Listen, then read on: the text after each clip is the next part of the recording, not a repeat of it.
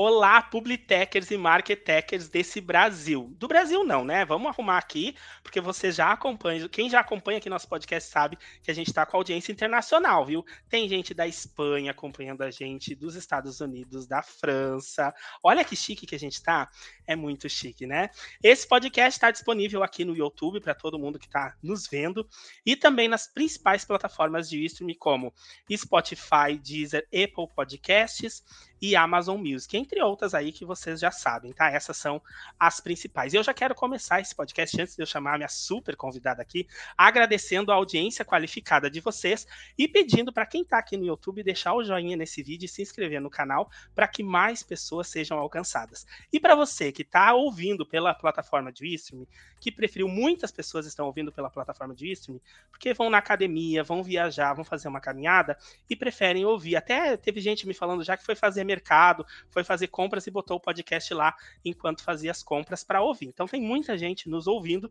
Quero pedir para você que está nos ouvindo seguir o podcast aí na sua plataforma preferida e também nos avaliar, se possível, com cinco estrelinhas para que a plataforma indique cada vez mais o nosso podcast. Hoje eu estou com uma convidada super especial aqui, eu já quero chamar ela, mas antes eu quero relembrar vocês que esse podcast é uma realização minha em parceria com a minha super agência Evolute Digital. Mas vamos lá, porque eu não quero mais demorar. A gente já conversou por um tempão aqui com essa palestrante. Ela, com essa palestrante, não, gente, estou apresentando evento, não. Com essa convidada e ela tem muito a nos ensinar. Então roda a vinheta que vem aí uma super convidada especial.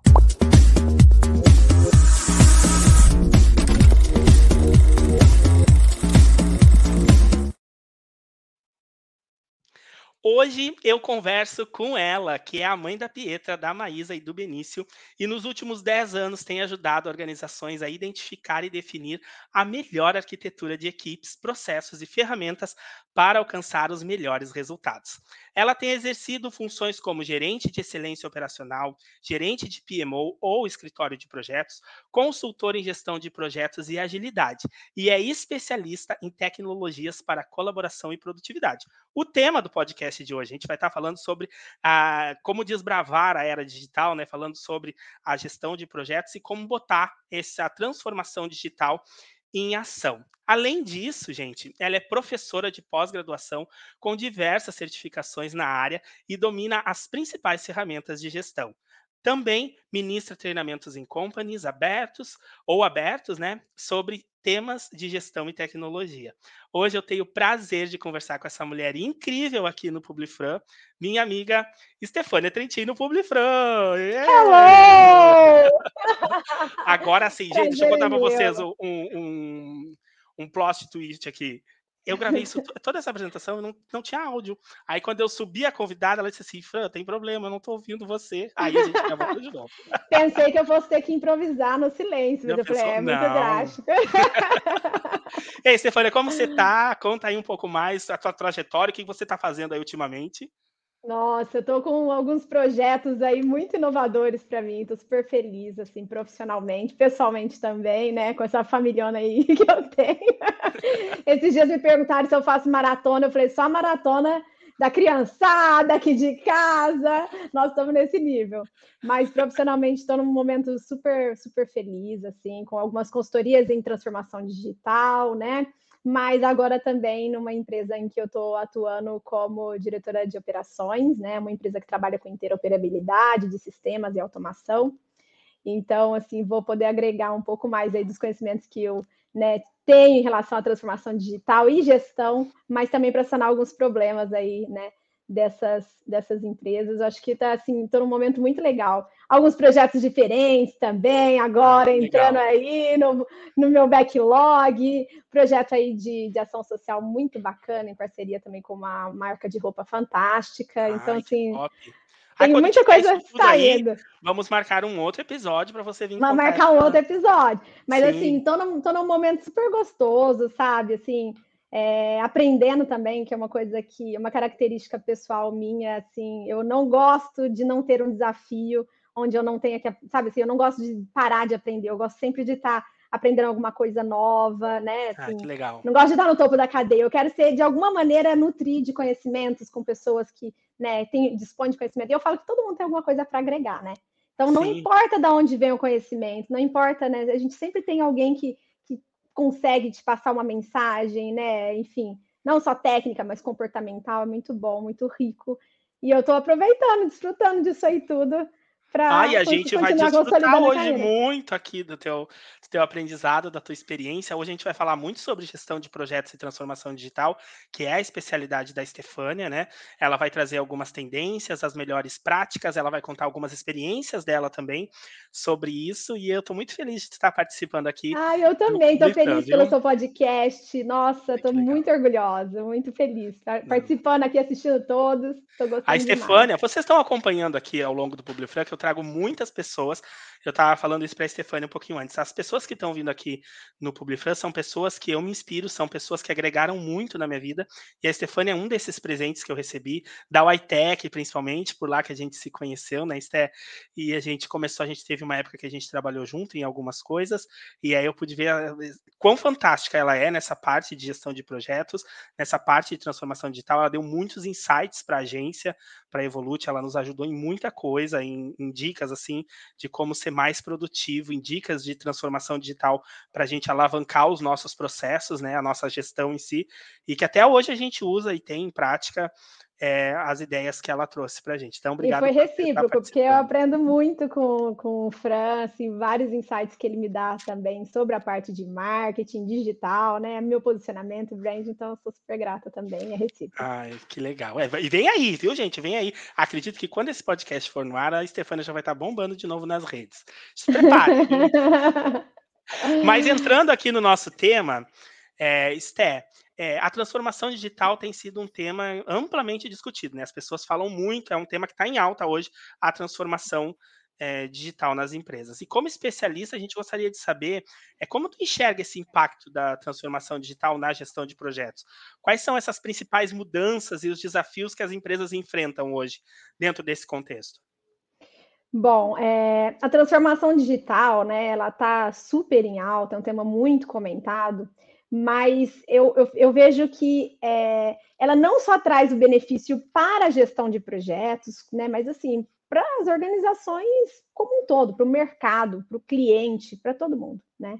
Então, assim, o benefício em relação à transformação digital é enorme, porque, no meu ponto de vista, a transformação digital hoje ela é o quê? Ela é quase que uma releitura da excelência operacional, né? Então, a gente sempre tinha valores voltados para excelência operacional, conhecimentos atrelados a isso. Hoje, o que, que a gente faz? A gente dispõe de muitos recursos de tecnologia que vão aprimorar, que vão melhorar a entrega de valor para o cliente, que vão melhorar os processos, a operação da, da organização. E o contexto da gestão de projetos é que, obviamente, né, a transformação digital e as tecnologias em si, elas melhoraram muito, trouxeram muitos insights relevantes, né, uma nova abordagem para a gestão de projetos. Mas o contrário também é verdadeiro. Então, a gestão de projetos, ela é um apoio muito importante para que se transformem, né? Para que se transformem as empresas, as organizações para o digital. É, porque isso é um processo, mas também a gente precisa pensar que é, uh, uh, na maioria das vezes, né? Não é só uma melhoria mas sim algo disruptivo, algo inovador, algo que a empresa não dispunha de conhecimento, de contato, de, de noção. Então, a gente tem que olhar como uma abordagem voltada para projetos, né? Mesmo que é, são vários projetos que vão compor, talvez, um programa de transformação digital dentro da empresa, né? É, mas isso pode se estender, né? A gente pode ter uma série de, de projetos que vão resultar nessa transformação. Não deixa de ser um, um processo longo, né? Uhum. Não é do dia para a noite. Mas são os projetos que vão realmente fazer a coisa acontecer, sair do papel, né? E você conseguir começar a mensurar o valor dessas entregas. Então, tanto a transformação digital agregou muito para né, a gestão de projetos, né, hoje, com todos os recursos que a gente dispõe de tecnologia para se gerenciar melhor um projeto, mas primordialmente não para gerenciar o projeto em si, mas para que a gente consiga entregar o valor que o cliente procura, espera, né? Então, assim, a gente hoje foca muito mais no produto ou no serviço, na solução decorrente desse projeto e não na gestão em Sim. si. Mas claro que a gestão é importante, senão a gente realmente não consegue entregar né, essas características, esse valor que o cliente vai perceber. E a transformação digital ela impulsiona isso na medida em que traz recursos de tecnologia que suportem esse processo né, de, de entrega de valor para o cliente durante o projeto. No entanto, o contrário também é verdadeiro, né? Mais uma vez reforçando aí que o projeto em si, a gestão de projetos, ela é sim um conhecimento que é importantíssimo para a transformação digital dentro das organizações como um todo, sistemicamente pensando. É, é aquilo que a gente estava falando um pouquinho antes quando a gente estava conversando. As empresas elas não entendem, mas é uma coisa caminha junto com a outra, né? Sim, sim Não adianta querer fazer uma coisa só. E outra, quanto antes as empresas se atentarem a isso, a gente está falando aqui no podcast hoje muito de empresa, mas a gente fala até para microempreendedores, para empreendedores é, também, né? É uma, é uma seara importante aí que você entrou, porque a gente fala sobre transformação digital e dá a entender que a transformação digital é o uso de tecnologias por parte das empresas. Né? Então, trazer as Sim. empresas para o digital seria trazer tecnologia para as empresas. E não é. Não é sobre isso, tá? Transformação digital é você usar de todo o conhecimento, capacidade que você tem para aprimorar a sua operação, a sua entrega de valor para o cliente.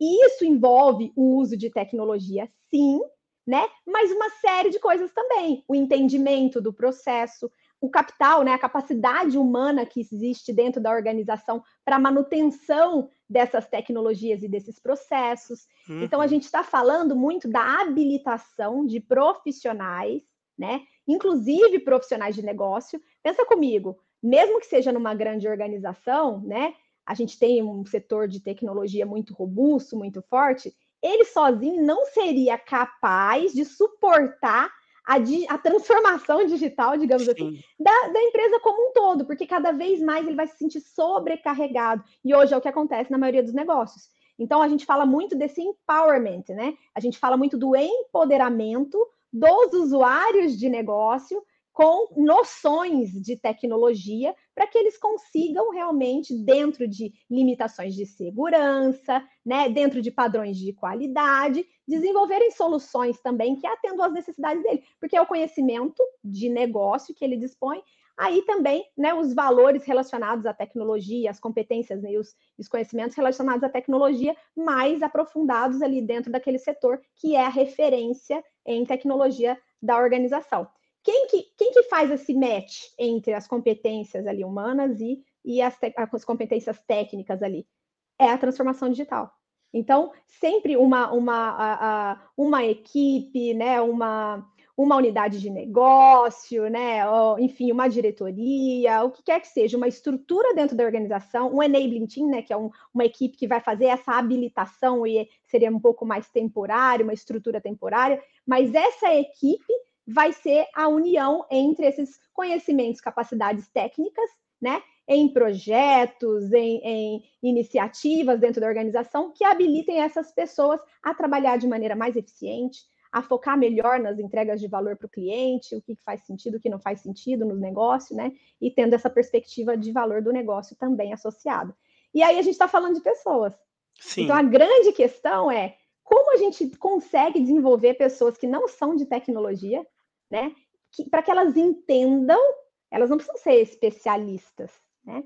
Mas elas precisam ter habilidades para poder trabalhar nas melhores ferramentas, entender da base né, de tecnologia ali e conseguir criar, desenvolver aí as ideias que elas têm com relação às soluções da própria área, da própria vivência.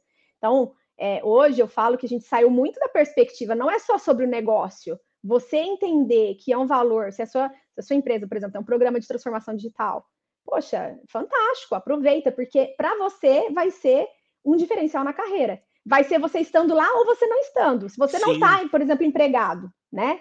Você pode, por exemplo, buscar estratégias para poder começar a entender de tecnologia, começar a usar recursos de tecnologia, é, ferramentas de tecnologia para poder aprimorar né, o seu dia a dia, por exemplo, se você é estudante, né? E tudo mais. Agora, agora também, né? Poxa, tem tanta coisa disponível no mercado, tanta coisa gratuita boa. Né? Perfeito. Né? É. Tu, tu, falou algo essencial aí que me chamou muito a atenção. Aqui a gente busca muito essa questão de pessoas, de humanizar né, as coisas e como é importante a gente ouvir alguém que é especialista nessa área dizendo que a transformação digital é algo que depende de pessoas. Né, Sim, então, por mais certeza. que a gente tenha esse nome, transformação digital, e a inteligência artificial esteja em alta agora, e a gente pensa assim, não, é tudo inteligência artificial, não é sobre inteligência artificial que a gente está falando aqui, é sobre as pessoas entenderem mais como usar essas ferramentas, porque a tecnologia em si, se tu não souber como usar, tu não vai transformar digitalmente nada.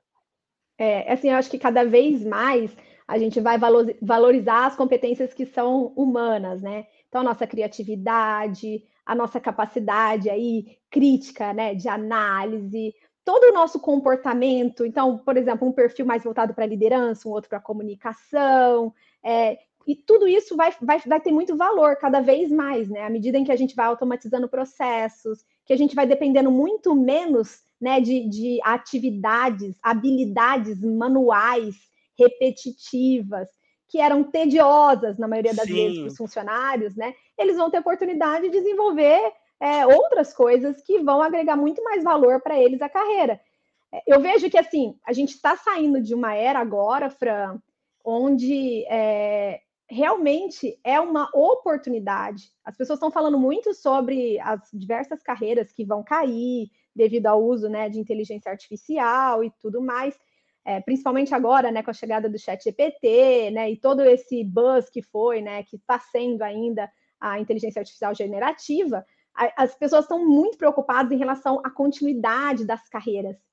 E a grande questão é que não é sobre a continuidade da carreira, é sobre a inovação. A inovação sua, na sua carreira, a inovação no seu negócio. Se você tem uma agência, se você é, é, é um profissional de marketing, um publicitário, como que você vai sair da mesmice, de fazer sempre a mesma coisa, começar a pensar com um olhar mais disruptivo mesmo? É quase que uma quebra, né? A gente fala muito sobre organizações ambidestras, né? É basicamente você fazer isso para sua vida. É meio que projeto e processo. Pensa comigo aí.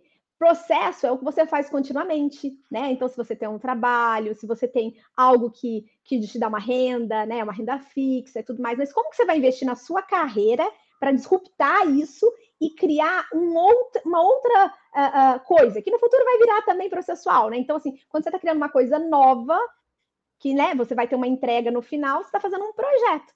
Então, eu Sim. acho que a gente tem que pensar em sair dessa mesmice, a gente tem que começar a inovar na nossa carreira mesmo. Tendo esse pensamento de que a gente pode continuar fazendo o que a gente está fazendo bem feito, aprimorado, cada vez melhor, mas tendo sempre um olhar para o futuro, tendo sempre um olhar de evolução. Quando eu falo isso, o pessoal fala, nossa, ela vem assim, é, é, é um papo motivacional. Não é. É um papo de mercado, é um papo sobre carreira, é um papo sobre, sobre posicionamento. Quem que você quer ser daqui cinco anos? Você quer continuar fazendo a mesma coisa ou você quer crescer?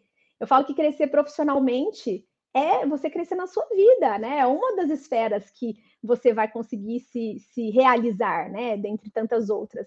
Então, você tem que estar com esse olhar no futuro, pensando, fazendo um projeto, se desenvolvendo, talvez um curso, uma formação, Sim, né? exatamente. Que vá, que vá conseguir gerar esse valor. Agora, aí, com inteligência artificial, todo mundo saindo correndo, eu preciso aprender sobre inteligência artificial, e tem gente que está assim, não, mas tudo bem, agora está todo mundo falando isso porque, né, tá na moda. Não, não tá na moda, já faz um tempo que as pessoas estão estudando isso. É que agora brotou, né? Assim, agora todo realmente. Todo mundo teve acesso, né? as pessoas tiveram acesso. As pessoas tiveram acesso. E é engraçado, Fran, e essa questão sobre o acesso, acessibilidade é um negócio incrível, né? É, é que posso contar uma história aqui? A pode, gente tem tempo? Tudo, o tempo, todo o tempo do mundo, Esté. A pressa aqui é tua, pode falar. O povo, o público, ama as histórias, não é, gente? Comenta aí no chat aqui no YouTube. O povo ama a história. Toda vez que gente traz história, de história. não me dá comenta. Não, vambora, vambora. Olha, é, quando começou o chat GPT e tal, eu falei, gente, quero, fazer, quero começar a usar e tal. Comecei a usar vi que era incrível a ferramenta, né? Até a parte gratuita já era excepcional. E, e aí eu comecei a falar, gente, como que isso vai chegar na ponta? Porque eu tô numa bolha. eu trabalho com tecnologia, eu estou vendo as tendências. É claro que em determinado momento todo mundo vai saber do que se trata, né? Tipo, lançaram um celular, ninguém sabia o que era o celular, até que todo mundo já tem um celular, as crianças pequenas têm celular. Então, todo mundo vai ter acesso. Mas eu, eu ficava pensando, como que vai ser essa questão, né? Essa introdução? E aí, o site, né, não era muito friendly, muito amigável, né? A plataforma escrita em inglês, né? Era difícil, tinha que clicar num try, try on, não me lembro como é que estava lá. E aconteceu um, um, caso que foi meu pai veio para minha casa e falou que estava indo com a minha mãe para Portugal e se eu não podia fazer um roteiro rápido para ele. Aí eu falei, pai, não vou fazer roteiro, quem vai fazer? O chat GPT. E aí, a gente estava no comecinho, fui lá e me expliquei para ele, baixei no celular dele, fiz o login, tudo certinho. Aí ele falou: não, tá muito legal. Eu falei, agora entra de novo. Aí ele já não sabia, ele não conseguia entrar. Aí eu fui, entrei no site e tive uma ideia. Falei, vou baixar, não tinha app ainda, né? Não tinha o app ainda para iOS. Eu entrei no site, baixei o site com um aplicativo para a tela principal e coloquei Chat GPT e deixei na tela principal dele. E aí ele foi. Quando ele voltou de Portugal, eu falei, e aí, usou o chat GPT? Ele falou, usei, fiz pesquisa de restaurante e tudo mais. Então eu fiquei pensando, foi uma experiência, foi um caso. Eu falei, cara, quanto mais pessoas a gente consegue impactar, mais rápido é a transformação. Isso é habilitar. Então, quando chega numa empresa, é a mesma coisa. Quanto mais você consegue impactar, Claro que você tem que ter uma estratégia, claro que você tem que bolar um plano, né? Isso não é só para transformação digital, mas para toda a gestão de mudança, você tem que ter um plano legal de como que você vai, né? Designar ali quem vão ser os champions, quem vão ser as pessoas ali, os pontos de contato que são early adopters, que querem, né, ter, que tem essa familiaridade com tecnologia, que vão apoiar essa mudança com outras pessoas, com os outros colaboradores. Isso é na vida da gente. Isso é na vida. Se eu entro no Uber, pego o Uber, eu pergunto pro Uber, falo, o que, que você faz? O que você estuda? Você já usou? Você não usou?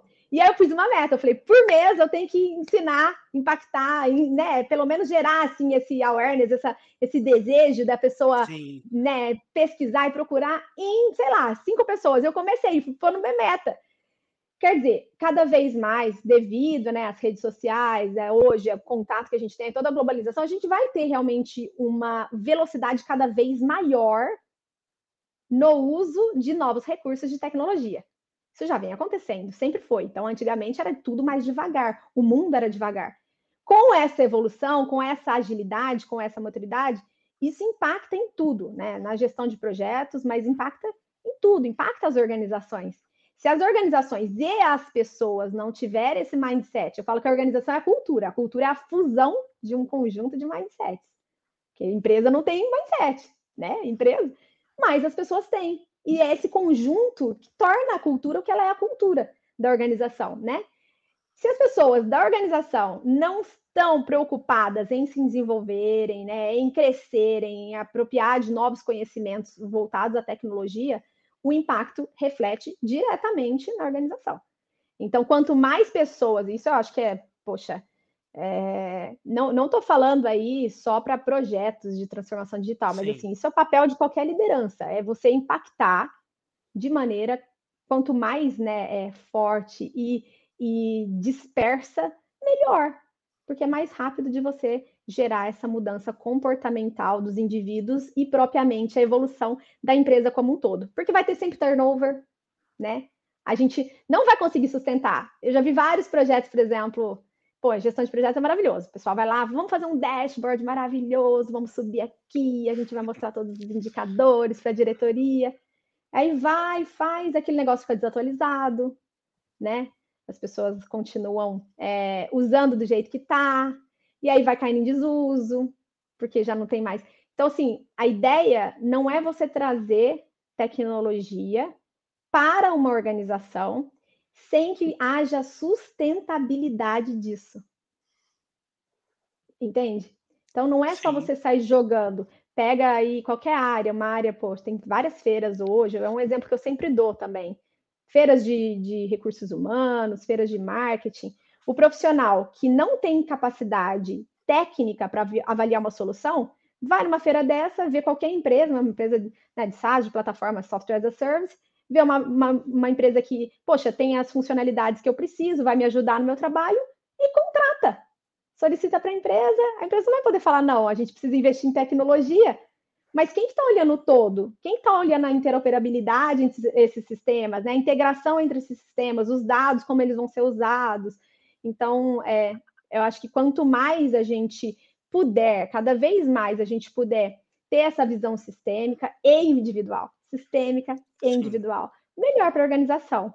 O sistêmico, a gente vai conseguir trazer valor para a empresa deslanchar. E eu estou falando para pequena empresa, para média empresa. Para pequena empresa, ainda é uma coisa mais, mais, mais importante ainda. Porque a, a, a rapidez com que as pequenas e médias empresas no Brasil se adaptam é muito devagar, porque o investimento, né, o recurso é escasso. Então, também não tem muita, como é que eu vou falar? Uma força que move elas em direção a, essa, a esse posicionamento estratégico. Aí acaba, né? Vai, vão tendo essas, vai tendo essa descontinuidade. Você mantém a operação, porque a operação é o que gera né, ali a, a, o sustento ali do negócio, né? A Sim. saúde ali do negócio, saúde financeira do negócio, mas você não investe em projetos de inovação, você não investe em novos recursos de tecnologia, você não desenvolve, não capacita a equipe que vai ter insights ali daquele mercado, daquele, daquele setor, daquele nicho, para poder bolar novas ideias, soluções que vão impactar o mercado no futuro e trazer essa vida longa para a empresa. É, a empresa vai Nossa, ficando para trás, né? né? Não, é, isso. Vai. Vai, vai ficando para trás. É. Eu acho que assim, é, é, é, a questão de, de, de, pequenos e médios negócios no Brasil, assim, é uma coisa, é uma, uma coisa que me atrai muito, assim, sabe? O quanto eu posso ajudar, eu faço porque é, poxa, vê pandemia, né? Foram, a, foram os pequenos e médios negócios que sustentaram o brasileiro ali por um período né, dramático ali, né, uma crise sanitária daquela, daquele tamanho. E a gente tem uh, muito, muito pouco envolvimento em estratégias de transformação digital para né, essas empresas. Então, assim, tudo que, que há de disponível hoje já tem muita, muita documentação, já tem muitos programas, muitos. Tem sim, existem incentivos, inclusive de grandes empresas, Microsoft, Google e, e companhia, né, para poder realmente trazer essa, essa disrupção para o negócio. Mas é muito mais voltado na limitação das pessoas que estão ali dentro. Sim. Que muitas vezes não veem o valor real, o valor agregado daquilo para o negócio em um momento curto. Entende? Porque é um impacto mais para o longo, médio e longo prazo, não é um impacto imediato, não é aquilo que vai te gerar receita imediata. Perfeito. Não tem como ter retorno sobre o investimento imediatamente. Mas se você não explorar isso, se você não começar pelo menos, porque assim, aí é uma outra questão, que é a questão sobre a gestão de projetos, como ela mudou ao longo da história com o advento da tecnologia, né? Então, assim, se você não começa você realmente não tem informações suficientes para priorizar outras iniciativas.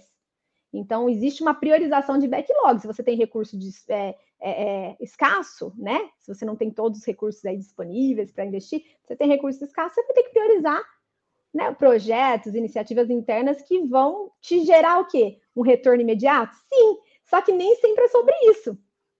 Entende? Então, assim, começar, em, começar a trabalhar e você vai tendo um parâmetro melhor do que é o, qual vai ser o próximo passo. Você não precisa fazer um, um planejamento robusto, extenso, porque aquilo não é aplicável. Passou um mês, você viu que tudo mudou. A empresa mudou. Às vezes, uma velocidade muito mais Sim. rápida do que você gostaria, às vezes não, às vezes, que a maioria dos casos é muito mais devagar, porque a gente está falando sobre é, indivíduos que têm um comportamento, e o, e o comportamento nosso, ele é de redução de esforço, né? A gente, a gente não quer se esforçar muito para fazer. Então, assim, a ideia é que a gente atinja mais pessoas. Eu tento fazer isso pessoalmente, igual eu te falei, diariamente. Se eu estou num Uber, Sim. se eu estou se eu tô num avião, to, a todo momento. Mas eu tento fazer isso também nas redes sociais, né? De alguma maneira. Às vezes parece que a gente está falando só para motivação pessoal, e não é sobre isso, é sobre você como indivíduo, como sua carreira e como isso vai ser daqui, sei lá, 20 anos. Gente, é muito pouco tempo. Daqui 20 anos é. eu espero estar nativa. Ó, já aproveito o adendo aqui para dizer: sigam a Estefânia no Instagram, LinkedIn. Tem canal de YouTube, Sté? Não. Não tem canal de YouTube. Vem aí, vem aí. Ainda não, mas vem. mas assim, sigam ela porque ela dá LinkedIn. essas dicas assim do dia a dia. Né? E mostra muito a família. Gente, a família da Stefania é incrível. Benício é demais. Eu adoro ver o Benício nos stories. Eu Tem dou as... altas risadas com ele. As pérolas, né, do Benício. As pérolas do Benício. Esses dias eles se perderam numa trilha. A trilha era minutos, eles ficaram horas na trilha. Eu acompanhei Foi. esse rolê. Três horas de trilha. Ah, adoro uma aventura. Assim, eu é. tava me deliciando. Se eu não tivesse que fazer o check-out do hotel, tive que ligar. Quando deu sinal, liguei e falei: olha, a gente tá perdido na trilha já tinha que ter feito check-out, segura aí as pontas, mas a gente adora. Nossa. É, mas sigam lá que vocês vão aprender muito e vão se divertir também, que aqui no Publifran a gente aprende e se diverte junto. E ao longo aí do que a gente estava conversando, Esté, é, tu comentou, tu falou sobre a questão de agilidade organizacional, né? Que ela vai além dessas metodologias ágeis, além de um projeto em si. Então eu queria que tu nos explicasse, assim, da forma, da, da melhor forma, tá? O que significa essa agilidade organizacional, qual é o papel dela nessa gestão de projetos e como ela pode ajudar essas empresas a lidar com essas mudanças. Bom, vamos lá. É, a questão sobre agilidade é que assim a gente a, a, a, gestão ágil ela começou, né? Ela foi introduzida devido à tecnologia. Os projetos não funcionavam da maneira tradicional como eram feitos, um mega planejamento, robusto, cronograma e tal. Então houve o advento da gestão ágil, né? É, poxa, vamos pensar de uma maneira diferente, trabalhar várias abordagens, né? O mindset ágil, mas foram, foram derivando dali várias abordagens diferentes, vários frameworks, né? Só que, é, a, princípio, eles eram muito focados nessa entrega de valor e eles eram aplicáveis, digamos assim, para equipes pequenas, tá? Hoje a gente não fala de gestão ágil para tecnologia, pelo amor de Deus, gente. Gestão ágil hoje é assim pré-requisito de qualquer negócio. Não importa se seu negócio, por exemplo, faz projetos preditivos. Você está construindo um prédio, a empresa ela tem que ser ágil. E eu vou explicar esse conceito melhor, né, de agilidade organizacional. Só que assim, cada equipe foi desenvolvendo sua abordagem ágil e foi trabalhando. Quando viram que não era só para tecnologia, poxa, eu podia ter uma área de marketing que trabalhava de maneira ágil, né? Que tinha recursos, né, tanto de tecnologia quanto de processos, né, de padrões que traziam para mim uma agilidade. Agilidade não é de velocidade, né, mas dessa adaptabilidade, de foco de entrega no valor para o cliente, né? Você não tá, igual eu falei, você não está focado no projeto, você está focado no produto que você está fazendo, Sim. no serviço que você está oferecendo, né? O que, que vai realmente te gerar valor para o cliente e, claro, rentabilidade, claro, né? Um negócio recorrente, uma parceria aí de negócio, enfim. Só que cada empresa foi criando esses pequenos núcleos de equipes que trabalham de um jeito, né, de uma com uma abordagem ágil. Pode até ser que seja a mesma abordagem. Todo mundo está, por exemplo, trabalhando com Scrum. Então, cada equipe está trabalhando com Scrum. Só que esses padrões de cada uma, do jeitão ali de cada um, eles não se convergem, porque os processos dentro da organização, na maioria das vezes, eles são transversais. Eles cruzam todas as áreas. Então, se você vai fazer uma solicitação de uma nova contratação, você tem que pedir uma aprovação para o setor, por uma diretoria. Essa aprovação passa pelo financeiro, essa aprovação vai para recursos humanos, tá? Ainda que seja uma empresa pequena, sei lá, você tem, não sei, uma agência que tem 12 pessoas. Ainda assim, tem, tem uh, uh, pequenas equipes ali, né? Pequeno, pequenos agrupamentos ali que são especializados em alguma coisa, por exemplo. Você vai ter que ter, passar um conhecimento, uma informação de um lugar para o outro. Qual que é a grande questão sobre agilidade organizacional? É que esse todo precisa conversar. Essas partes não podem ser partes de um todo. Elas precisam ser um organismo inteiro. Elas precisam fazer sentido. Perfeito. Então, se eu fosse pensar num organismo vivo aqui, se eu fosse Sim. uma empresa, eu fosse um organismo vivo, né? O coração, ele pode ser até especialista em coração ali, né, nas funções cardiovasculares né, ali, né? Então você tem um sistema, um sistema conversa com o outro. Você tem é, é quase que um, ter, um tecido intersticial, é algo que liga, que une, que faz com que esse fluido entre essas equipes se conversem, né? Primeiro, para a gente poder aproveitar dos conhecimentos de cada equipe. Segundo, porque é um impacto muito importante, foi feito um estudo sobre o impacto das pessoas que trabalham de maneira remota. Olha só, Eu sou super a favor trabalho remoto, trabalho híbrido, total. Mas olha para você ver, o estudo foi feito sobre o impacto do trabalho remoto nas é, iniciativas de inovação dentro das organizações, e era drástico. Então, quanto mais tempo as equipes passavam no remoto, menos iniciativas a gente tinha, menos projetos de inovação eram é, né, brotavam ali de dentro da Sim. empresa. Por quê? Porque são essas inovações elas acontecem de maneira quase que orgânica, entende? Então, se você está presencialmente dentro de uma empresa, eu sei lá, passo lá, e aí, Fran, como é que tá? Isso aqui, isso aqui. E acaba que você vai de maneira orgânica, tendo insights, tendo ideias. Você não marca uma agenda e entra numa call com horário definido de entrada, horário definido de saída. Você marca uma agenda de uma reunião, você encontra o pessoal no, no corredor do café, você está discutindo. Nossa, você foi naquele Exatamente. jogo? Nossa, eu conheci tal pessoa lá e tal. E como é que tá sua mãe? Então, essas interações humanas é que vão fazendo, essas interações humanas é que vão fazendo com que você tenha insights relevantes, né? E consiga usar desses insights para poder pô, gerar uma ideia, né? Criar Sim. algo que seja de valor para a empresa. Não, e perfeito. Aí... A gente na, na, Eu tenho muito isso. Eu trabalho remoto, eu trabalho aqui no Rio Grande do Sul. A Ytech, que é a empresa principal que a gente cuida hoje com a agência, a agência, Evolute, é em São Paulo. E quando eu vou lá, a gente tem insights maravilhosos. Eu e Stefania, no final do ano passado, a gente sentou numa sala, a Stefania estava de passada. Ela sentou ali na sala de reunião, a gente estava trabalhando, eu e a Jo, e a gente começou a conversar, ela deu várias ideias, eu deu outras ideias, e muitas coisas a gente botou em prática. Ali, eu estava fazendo outra coisa, ela estava fazendo outra coisa dela, e a gente foi conversando, cada um na, fazendo ali. Eu estava preparando um e-mail, ela estava preparando algumas coisas dessa questão da transformação digital da YTech que estava acontecendo, e a gente foi conversando, cada um na sua área. A gente não entrou em reunião nem nada, a gente teve um bate-papo muito legal. Tava a Dani do comercial também, né? Então Sim. a gente teve muitos insights ali, ideias para a gente trabalhar na nossa rede social. Então, assim, é, é real isso. Eu sou muito a favor também do trabalho remoto e do trabalho híbrido, mas a gente tem que reconhecer que são coisas que, de estar tá ali presencialmente, a gente tem muito mais insight site. Então, mas aí olha para você ver, o modelo de trabalho ele interfere. Ele inter interfere, por exemplo, em projetos de, né, projetos de, de, inovação e tudo mais, tá? Então essas interações elas interferem. A gente pode fazer isso simulado? Pode, mas assim não tem a mesma eficácia, digamos assim, tá? Sim. Ainda assim você pode trabalhar no híbrido, mas aí cada um vai quando quer.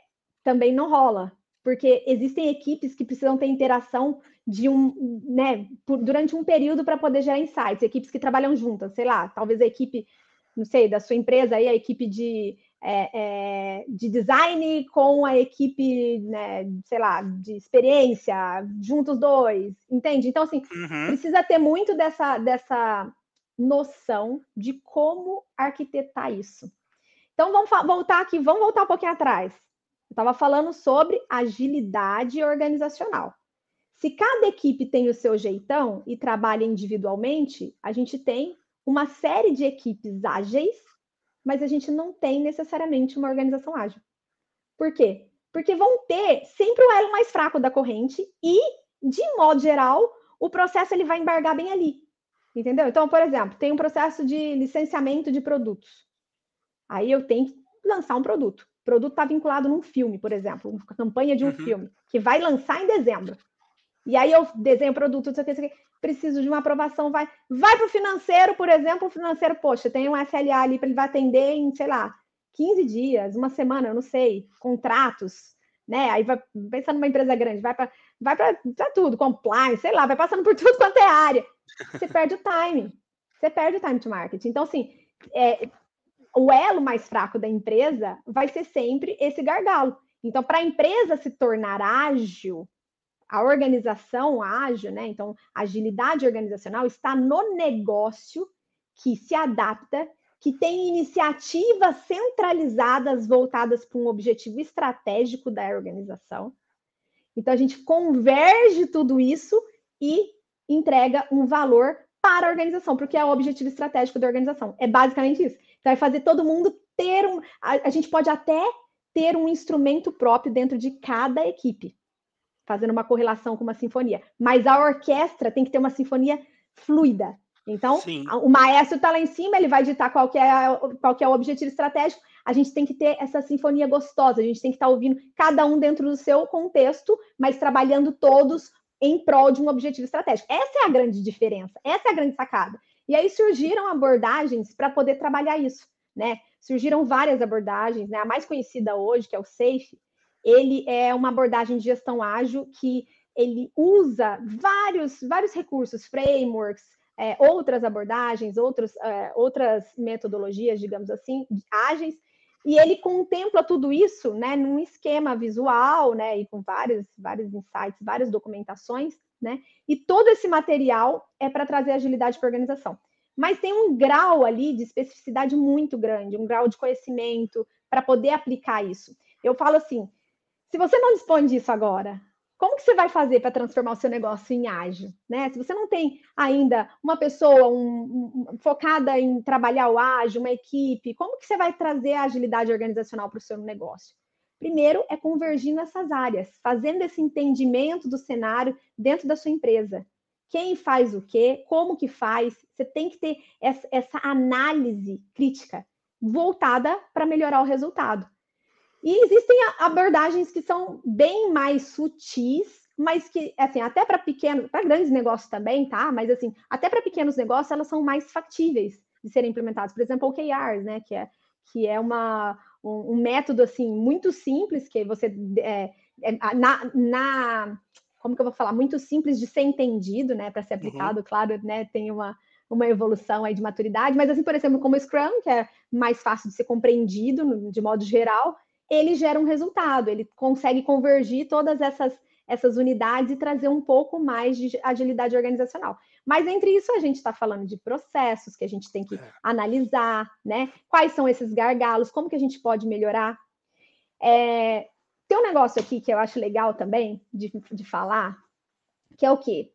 É, a, a gente sempre pensou em processo, em melhoria de processos, muito mais voltado para a burocratização.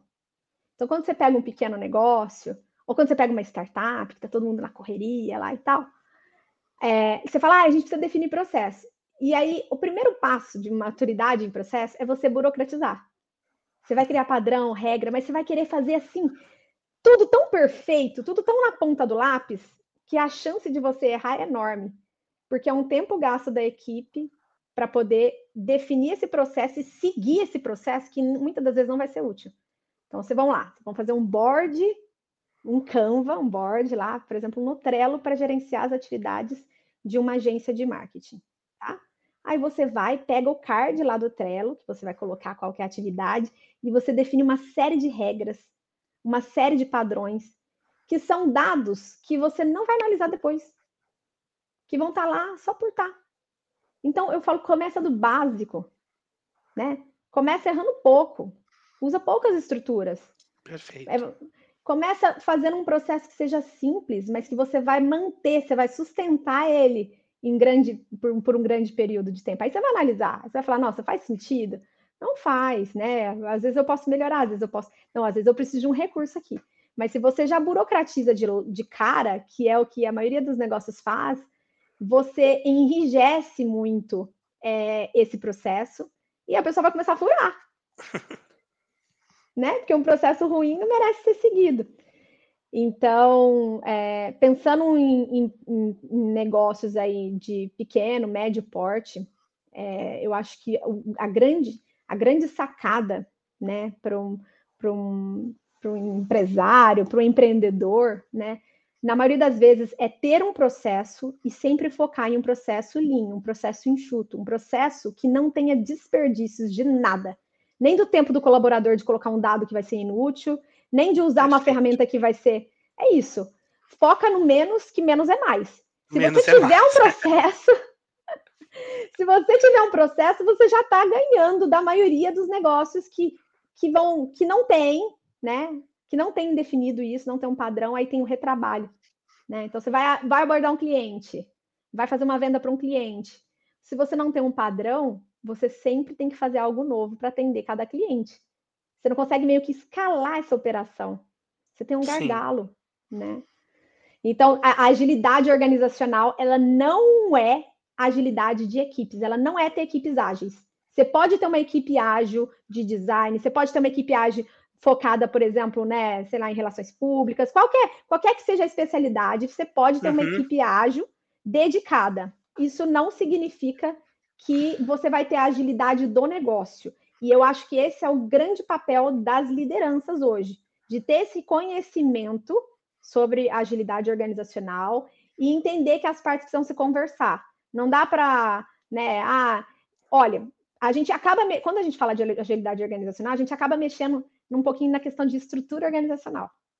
Sim. Que é um outro assunto, né? É um Estruturas, Estruturas organizacionais, né, as, os, os, mercados, os negócios mais tradicionais têm uma estrutura hierárquica, que passa por uma série de aprovações em níveis de hierarquia. Você já imaginou a gente trabalhar a agilidade dessa maneira? É sempre um gargalo, porque você vai ter que subir cada degrau de hierarquia para aprovar e voltar aquilo dali. Então você perde no sentido de agilidade, agora quase de tempo mesmo, você perde essa dinam, esse dinamismo que a agilidade te dá. Sim. Né? A agilidade ela preconiza a autonomia, mas a autonomia é diferente de liberdade. E essa, nossa, essa frase. Autonomia não é liberdade. Se você tem liberdade dentro da sua empresa, você tem o caos. Cada um faz o que quer. Agora, autonomia é convergindo para um objetivo comum. Você pode fazer segundo as suas perspectivas, mas, porém, contudo, focado em entregar um objetivo que está alinhado. Então, você tem alinhamento. Quando você tem autonomia, você tem alinhamento. É diferente de liberdade em si, né? Então, Sim. cada equipe vai ter esse desenvolvimento ágil, vai trabalhar de maneira ágil, vai ter interações, vai ter, por exemplo, um board visual, que é uma coisa super legal, né? Que, que se incorporou aí ao modelo de gestão ao longo desses anos. Quantas pessoas hoje não trabalham dessa forma, né? Antigamente era muito mais difícil da gente ter isso de maneira mais prática, você precisa perguntar, voltar a informação. Hoje você pode, poxa, você pode ver um Power BI, você pode ver no próprio board mesmo ali de gestão de atividades, você tem mais clareza sobre o andamento, o status das, das atividades de um projeto ou mesmo de um processo você vai atender um cliente, como que você vai entregar isso, a que pé que tá, você não precisa ficar importunando as pessoas que estão trabalhando com você. Exatamente. Você dá autonomia para elas, para elas poderem usar dos conhecimentos que elas dispõem, conhecimentos técnicos. Se pô, você contratou um cara, o cara é fantástico, um designer fantástico. Você vai microgerenciar ele? Não. Ele tem muito mais competência para fazer o melhor Sim. que ele puder entregar ali. Só que ele está alinhado com o negócio. E aí pensa nisso, isso escalado. A empresa está alinhada, não, ah, desculpa, as equipes estão alinhadas com a empresa. A empresa. Então, uhum. exatamente. Então, a gente escalar a agilidade não é a gente criar uma série de equipes ágeis dentro da organização. Inclusive, a gente pode até usar padrões diferentes. Uma equipe que trabalha com Kanban, outra equipe que trabalha com Scrum, outra equipe que trabalha com framework diferente, PMCanvas, não importa. Mas ainda assim, elas vão convergir para o objetivo estratégico e a empresa toda vai trabalhar num ritmo ritmizada, analisando todos os indicadores que ela precisa, os resultados que ela precisa, numa cadência, num time box específico. E aí a gente vai convergir para essas estratégias da organização saírem do papel e a organização se tornar né, ágil. Então, é, é basicamente essa a grande diferença. Não, assim, eu só quero saber do pessoal que está assistindo aqui se eles estão anotando isso tudo. Graças a Deus, esses episódios todos ficam gravados aqui, porque eu mesmo vou assistir umas 10 vezes esse episódio hoje, para mim aprender tudo isso que a Stefania está falando, que é muita informação, né, gente? É um tempo que a gente, de qualidade, que a gente está conversando aqui, e é muita informação. Então, a gente tem que digerir isso, mas é muita coisa, é muita coisa importante para qualquer pessoa que está querendo trabalhar, é, entrar nessa área não só nessa área, em qualquer área, porque hoje é tá dominou essa parte de transformação digital, qualquer área que for trabalhar, seja do marketing, seja da publicidade, da tecnologia, inovação, qualquer área. Tá? Hospitais hoje precisam dessa parte de, de gestão ágil pra, em função da transformação digital que eles estão vivendo. Né? A parte do agro tem, existe empresas de engenharia que tem isso, né? Então, gente, é, é, é para tudo, é realmente. E hoje, quando eu comecei esse podcast, eu apresentei a Stefania, falei de todo mundo, eu não falei do Mário, vai dar ciúmes aqui, né? Que eu não falei do Mário. O Mário é o esposo da Stefania, também é meu amigo, aprendi demais. A gente está trabalhando em, é, em, parceria em algumas estratégias na YTech, ele está dando, assim, aulas para a gente. Cada reunião que a gente faz com ele é uma aula de um monte de coisa para a gente trabalhar melhor o, ma o marketing. E falando disso agora, eu queria conversar com a Stefania para ela dar algumas dicas de como um gerente de projeto projetos pode ser bem sucedido em uma estratégia relacionada à transformação digital?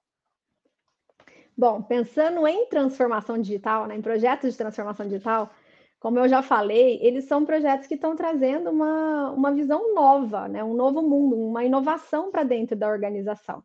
Não necessariamente uma inovação disruptiva, aí, né, mas é uma inovação para dentro da organização. São projetos que eles são muito desafiadores, porque eles estão lidando com pessoas e com o modo de trabalho delas, tá? Acho que assim, a primeira questão é você levar em consideração os indivíduos também. Toda vez que eu falo, olha sistemicamente a empresa, você, gerente de projeto de transformação digital, dê um passo atrás e olhe também os indivíduos. Sabe quando a gente monta assim, Fran? A gente vai montando é, quebra-cabeça? Sim. Você compra um quebra-cabeça de mil peças. Você começa a montar, e aí você vai montando, chega um momento que você satura a sua vista, você cansa, você não consegue mais. Aí você olha para trás, assim, você vê a imagem toda, você consegue, você consegue ligar esse monte de partes que você tinha separado. Então, tinha um pedaço da cabeça aqui do jacaré, aqui tá a cauda, e você vai juntando. então, você dá esse passo atrás. Eu estou olhando sistemicamente, estou olhando a organização como um todo, eu estou olhando as tecnologias que estão correlacionadas, eu estou olhando o, qual vai ser o padrão? O que, que ela precisa ter para poder acompanhar o meu desenvolvimento que eu estou pautando, que eu estou pensando lá para o futuro? Só que eu também estou olhando os indivíduos. Então, eu acabei de montar esse quebra sobram umas pecinhas. Eu vou lá e vou pegando as pecinhas, eu vou olhando mais no micro. Quem são esses indivíduos? Quais são as dificuldades que ele tem? É, o, o, gerente de um projeto ou de um programa de transformação digital, ele é um cara que ele está em todas as camadas da organização. Ele, ele, aliás, eu acho que um bom líder ele tem que estar. Ele pode estar olhando para cima, ele pode estar olhando à frente. Ele tem que ter o contato da base, sempre. Senão você perde muito da referência do que é a organização. Quem são as pessoas que estão ali? Eu estava lendo um livro esses dias que eu achei fabuloso. Contou um caso muito legal. Chegou um novo diretor, um novo CEO, Aí ele foi lá na linha de frente lá e tal, e tinha um profissional encostado assim ó, na parede.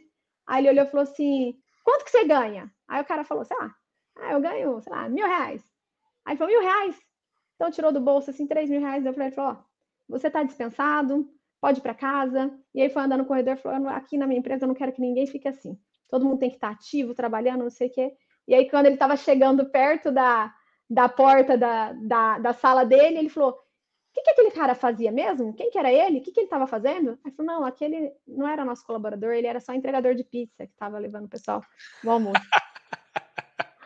Achei fabulosa a, a, a, história. Muito bom. É isso!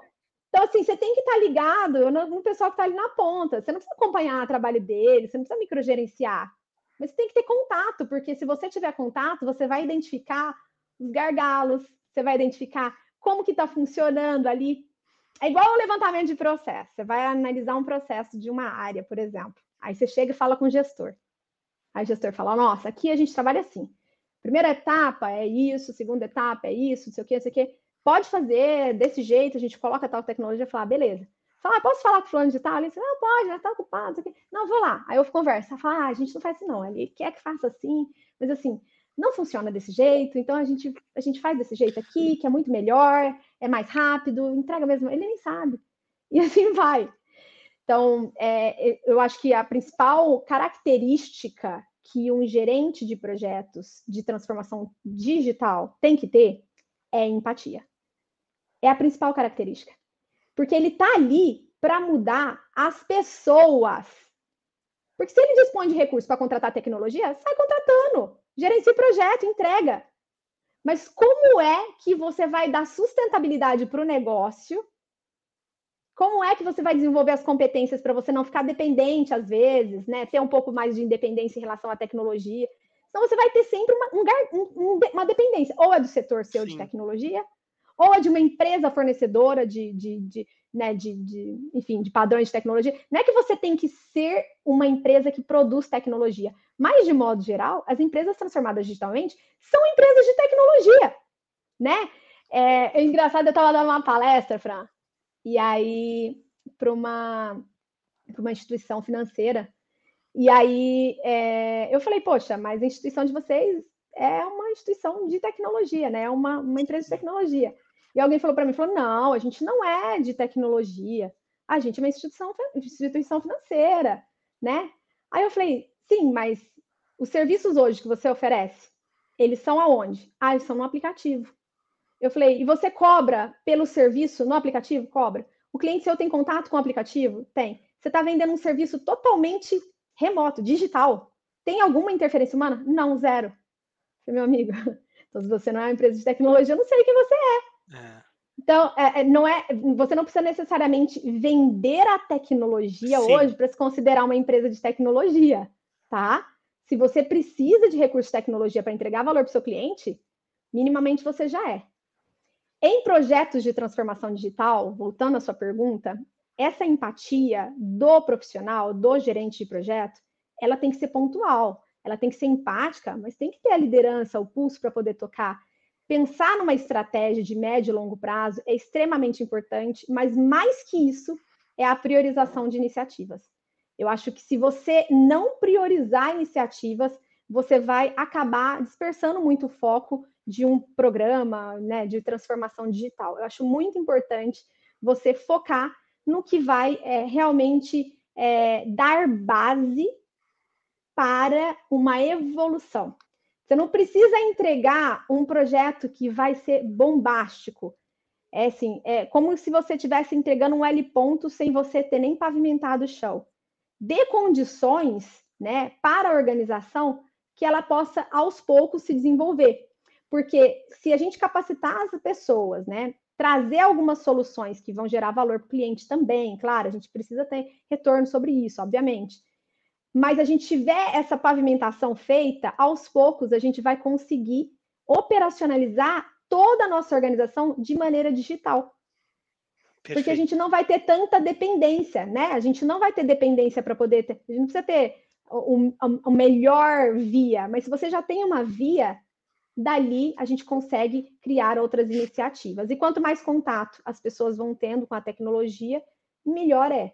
Então, é, se você aí está liderando um projeto desse porte, é força na peruca mesmo.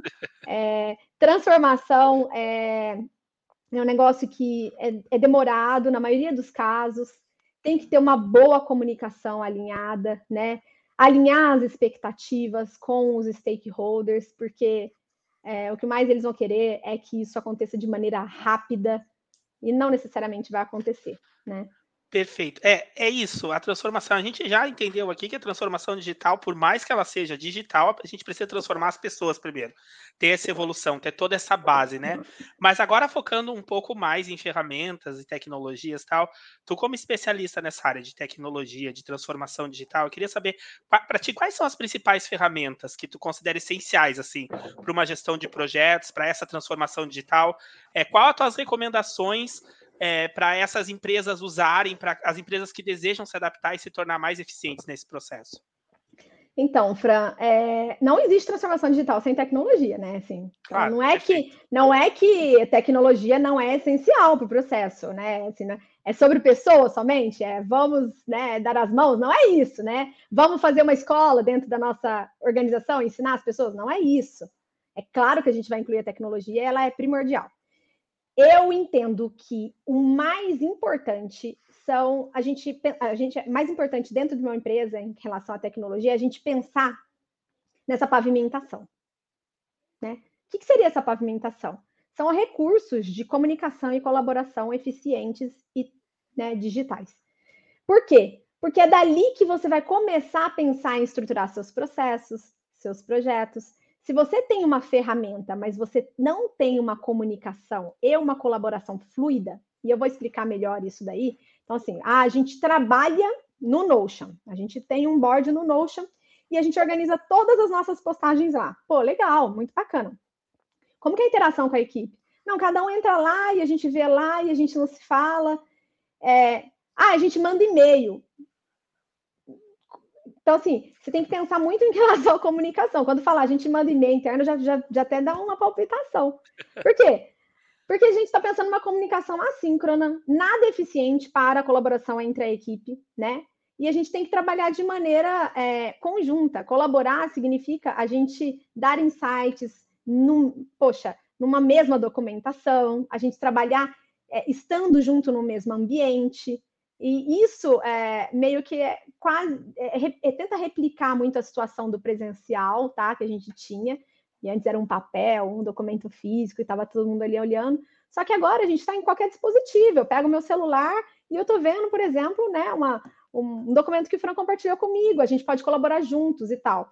É, o que, que eu entendo? Que a comunicação e a colaboração ela é essa base de pavimentação, né? Então, você ter um ambiente onde você pode compartilhar, uma nuvem onde você pode compartilhar a documentação, que tenha né, ali uh, uma, um mínimo de organização para que você consiga operacionalizar o seu processo, você está bem.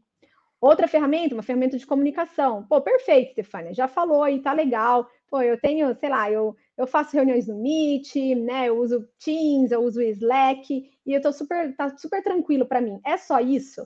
Não, não é só isso. Primeiro é trabalhar de maneira eficiente, nessas ferramentas que você trabalha todos os dias, tá? Não usar 10%, 20%, 30% de uma ferramenta. Assim, no geral, o pessoal usa 40%, mas o estudo recente mostra que 10% de uma plataforma inteira é utilizada em relação à funcionalidade. É muito baixo, tá? Então, assim, tem que realmente se esforçar em ver recursos que vão trazer essa melhoria do, da sua da fluidez no seu, no, no, seu cotidiano, né? Nas suas interações. Mas não é só sobre isso. Então, assim, eu acho que isso é a base, e aí você tem uma ferramenta de gestão de projetos ou gestão de atividades, tá? Gestão de atividades aí, se for uma, uma, um, um modelo mais processual. Por quê? Porque você vai poder fazer algumas automações, você vai poder começar a ter alguns insights, mas você vai gerenciar as entregas, é o foco. Não precisa necessariamente ser um, um software especializado, né? Ou um aplicativo ultra mega caro e fantástico. Começa com um básico, mas um básico bem feito. Pega uma ferramenta, estude essa ferramenta, uma ferramenta que vai impactar seu negócio, para você criar, por exemplo, igual eu falei na situação do board, ou até mesmo, por exemplo, vou criar um Notion. Qual que é a melhor forma de eu fazer isso? Como que eu vou catalogar, por exemplo, os projetos que estão entrando para minha, sei lá, para minha agência? Como que eu vou fazer isso funcionar na prática? Ah, eu vou dar o nome do cliente? Não, vou dar um nome para o projeto. Eu vou correlacionar o dado do cliente a cada projeto para você ter uma estrutura organizada com esses dados. E mais adiante, você conseguir fazer uma análise sobre isso. Poxa, quantos projetos eu já fiz para esse cliente? Né? Então, assim, de base, eu começaria com tendo um ambiente digital, né? Tendo um ambiente em nuvem, mas não um ambiente dissociado, né? Associar isso à comunicação. Existem ótimas ferramentas no mercado, algumas, né, algumas plataformas que têm integrações nativas, outras plataformas que não dispõem de integrações nativas, mas têm várias integrações, então se comunicam, se conversam. A experiência, às vezes, não é a melhor do, do mundo ali, se tem uma pessoa que tem mais dificuldade de trabalhar, mas a gente consegue entregar resultado. Eu, eu acho que essas são as três principais. Pensando em projetos, a gente tem N ferramentas disponíveis no mercado. Depende da complexidade e do tipo de projeto. Se a pessoa vai trabalhar com um projeto de gestão ágil, existem ferramentas específicas. Se for gestão preditiva, que é aquela tradicional, Gantt e tal, a gente também tem ferramentas para isso, né? Então, entenda qual é o tipo de projeto que você vai trabalhar. Se é um projeto que precisa de um mega planejamento extenso, detalhado, que tem uma ordem lógica entre as atividades com dependências correlacionadas. Então, eu só consigo entregar uma fase depois que eu fizer uma outra, né? Então, existe uma dependência entre isso, para você poder entender qual é a melhor ferramenta. Mas, assim, a dica de ouro, Fran, é que se você não tem um processo, já era. Você tem que ter um método, um procedimento de trabalho. Por quê? Se você tem isso claro, mesmo que você saia de uma ferramenta, sei lá, sair do Trello e fui para o Planner. Às vezes uhum. o Planner não tem todos os recursos que o Trello tem, por exemplo. Mas aí você vai conseguir alterar o seu processo. Às vezes com uma atividade simples manual, ou às vezes com uma automação, você vai conseguir alterar uma etapa do processo. Mas você tem isso em mente. Você fala, eu preciso nessa etapa desse tipo de. Ah, não, eu vou abandonar essa ferramenta porque não tem todos os recursos. Aí eu acho que é um grande erro. Você não foca na ferramenta somente, você tem que entender qual que para qual, qual lado que você vai. Mas aí tem outras coisas para você analisar. Você vai analisar o custo, você vai analisar as integrações, as integrações nativas, você vai analisar a experiência do usuário, né? Poxa, tem RPs fantásticos que têm uma experiência do usuário péssima. Entende? Então, tudo tem que estar em jogo. E, e essa, essa análise é uma competência, por exemplo, da transformação digital. Entender esses recursos que a gente tem disponível Perfeito. e, em associação com as equipes de tecnologia, definir esses padrões para poder trazer para a empresa. Mas, é, de modo geral, a gente tem hoje excelentes ferramentas, tá? A gente tem para gestão de, de projetos, assim, de uma maneira mais simples, a gente tem várias disponíveis no mercado, tem plataforma software as a service. A gente precisa entender pouquinho da capacidade delas. Eu, assim, analiso muito, por exemplo, é, automações. A gente está cobrando por automações, ou a gente, dentro da plataforma, a gente cobra por automação, ou a gente cobra pelo serviço no conjunto. Então, automação por usuário, você tem que entender quais são as implicações. Você contrata uma ferramenta porque ela tem um monte de recurso legal, mas como que isso vai como vai ser esse billing? Como que vai ser essa conta depois no final? Né? É, analisar a capacidade né, de, de, de armazenamento, né? Se um, uma eventual migração, o que, que isso traria de implicação, toda essa parte contratual, né? Além, claro, das funcionalidades que você pode, pode ter aí. Não, na agência mesmo, a gente há pouco a gente mudou a gente usava o Trello, aí do Trello a gente passou para o Planner da Microsoft, e agora do Planner a gente passou para o DevOps. E foi Ai, uma mudança, assim, a gente deu uma patinada no início, mas a gente conseguiu integrar coisas no DevOps e ter um relatório de entrega, de, integra, de entrega e visualizar tudo, o todo, muito mais do que a gente estava tendo no Planner. No Planner ficava tudo jogado lá, entendeu? E não estou criticando ferramenta aqui, tá, gente? Pelo amor de Deus. Só estou dizendo que é uma ferramenta Mas diferente. Fica, e fica justamente porque as pessoas não sabem como usar. Exatamente. Então, Você vai criar gente, um monte de é, planner. Então a gente saber... montou a pastinha que a gente já tinha, mas aí a gente oficializou. Essa é a pastinha da, da, da, da agência.